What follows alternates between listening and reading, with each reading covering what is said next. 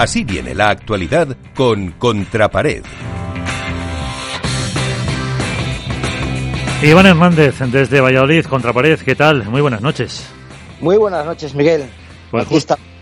Cuéntame, porque justo estaba viendo eso, de que el, eh, del 7 al 11 el Wizzing eh, va a coger el Madrid, eh, a Deslas Madrid Open, y que va a ser con eh, público. Pero bueno, ¿por dónde viene tu actualidad? Bueno, la verdad que esta semana de actualidad hay que, hay que ir a buscarla con pico y pala, porque ha habido realmente muy poca información de pádel, cosas que han llegado a última hora y bueno, pues lo más importante que pueda afectar al circuito profesional que a nosotros tanto nos gusta y al público es lo que tú has comentado, ¿no? Que del 7 al 11 de abril se va a celebrar el primer torneo en, en Madrid, Adeslas Open, que será en Within Center y que el World Pile Tour ha anunciado que será con público. Eh, se van a vender cuatro entradas por persona y tienen que ser convivientes y eh, el World Pile Tour pues va a tener un protocolo muy estricto en cuestión de COVID con bloqueos de grupos de asientos para que no haya gente cercana. Yo creo que es muy buena noticia. Veremos si se llega a, cumplir con el tema de, de, la tercera ola, si baja la tercera ola la cuarta ola, pero siempre es bueno que entre público y más en un en un pabellón como el Wizzing Center que tan buenas sensaciones nos dejó en el Campeonato de España y ojalá sea el primer inicio de, muchos con público. Eh, ¿Qué más te puedo contar? Bueno, pues eh, que Chiqui Cepera ha renovado con Sigus después de unas negociaciones. Ha arrancado también en Asunción, en Paraguay, en la primera prueba del circuito APT, APT Tour, el de famoso de Faris Pastor, que, va, a, hacer una gira por toda eh, América. Y bueno, pues hay que comentar que es un nuevo circuito, que va a tener a mucha gente y también importante, pues eh, vamos a destacar, por ejemplo, que Fede Quiles va a jugar con ellos, que Fede Quiles tiene un problema porque World Tour le va a demandar por una cantidad realmente alta por haber abandonado el World Tour, veremos a ver cómo queda ese tema. Y en cuestión federativa, que sabes que es lo que más a mí me, me gusta, me, pues ha salido la segunda sentencia contra la Federación Española por las cuotas de 2020. Recordar que en enero salió la primera en el que condenaban a la Federación Española a devolver las cuotas del 2019. Ahora ha salido la segunda sentencia, también en contra de la Federación por las cuotas del 2020, que la condena a pagar tanto las cuotas recibidas más los intereses y esta vez las costas. Eh, está claro que las federaciones no van a reclamar ese dinero, como bien hemos anunciado, por el tema de, de que el pádel vaya más o menos con una balsa, sí que nos hemos podido enterar que la Federación Española intentó llegar a un acuerdo respecto a la primera sentencia de la FEP y lo que ofreció, esto eh, más o menos me ha llegado, eh, me gustaría que alguien de la Federación me lo confirmara, pero lo que ofreció la Federación a las, a las regionales es que olvidaran absolutamente todo y que no reclamaran nada. Yo creo que las federaciones regionales no aceptaron esa opción. Está claro que ellos invirtieron un dinero, gastaron un dinero que no era legal pagarlo. Lo que no van a hacer ahora es tirarlo. Eh, tienen que llegar a acuerdos, tanto para la sentencia del 2019 y ahora para la sentencia del 2020. Y algo muy importante que está haciendo la Federación es eh, buscar eh, medios de financiación. medios de financiación tales como, por ejemplo, un chaval antes, Miguel, para jugar el Campeonato de España de menores, pues tenía que pagar dos cuotas. O sea, la, igual la cuota de su autonómico o la, y la cuota del Campeonato de España. Ahora tiene que pagar tres veces. Tienen que para jugar el autonómico, el clasificatorio nacional y la fase final. Antes solo lo pagaban el TIC. Ahora ya son, tiene que pagar tres cuotas de torneos, que eso es dinero que se va a la federación.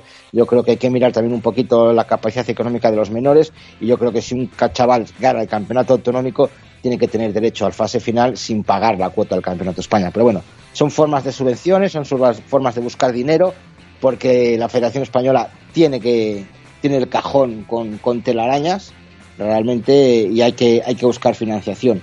Eh, otra cosita que me gustaría destacar eh, es la buena actuación que está haciendo World Padel Tour con el tema de los entrenamientos. efectivamente. bastante interesantes. Yo la semana pasada me vi el de Fede Chingoto y Tello, también el de Paquito Navarro y, y Dineno, también el de la Salayeto. Y bueno, pues aprendes cosas, te das cuenta de cosas. Al principio a veces se hacen monótonos, ¿no? Hay determinados ejercicios que se hacen monótonos, que tal, pero bueno, siempre ves las pequeñas correcciones que yo casi me fijo más en los entrenadores que los propios jugadores, ¿no? El cómo aprecian un determinado golpe para mejorar una cosa, para mejorar otra, para ensamblar esas parejas, que algunas ya están más que ensambladas como Chingoto y Tello, pero que Gaby Reca todavía les da un cuarto de vuelta a esa, a esa rosca y creo que, es, que son detalles muy, muy importantes. Y poco más hay de actualidad, Miguel. Hoy, bueno, hoy ha habido, eh, este mediodía, hoy martes, ha retransmitido Vuelta del Tour el de Pati Yaguno y Virginia Riera, que es una, una pareja que también está eh, si recuerdas cómo hacíamos la referencia el otro día más o menos en una especie de, de segundo escalón, pero que pueden dar más de un susto a las, a las eh, top, ¿no? No, no, hombre, claro.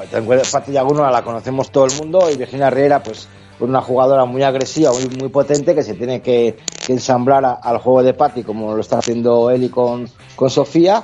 Pero yo creo que, sí, que es un, ha sido un entrenamiento realmente interesante, bonito, y que, ves que el esfuerzo que está haciendo Virginia Riera por, por acoplarse a, a la tranquilidad que transmite Patti, al juego que transmite Patti y sobre todo a la cantidad de pista que, que, cubre Patti Yaguno desde atrás, que es un, es un seguro de vida. Porque la característica de, de, Virginia es muy diferente a Eli. Yo sí que lo veo diferente. Yo, yo la veo mucho más agresiva a, a, Virginia Riera que, que, que, a Eli. Eli le gustaba mucho atrás, defender el globo de vez en cuando. También tenía su, su buena volea de, revés o la volea paralela de drive.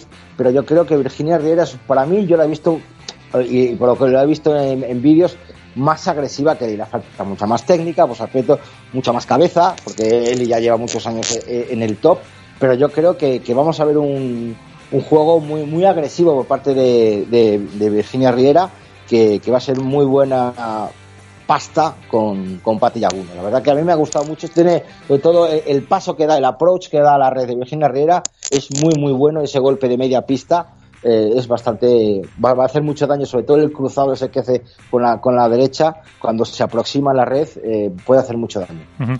Eh, mientras hablabas he aprovechado a mirar porque no sé si nos acreditarán yo me da a mí que no, los precios de las entradas para ese Adeslas Madrid Open.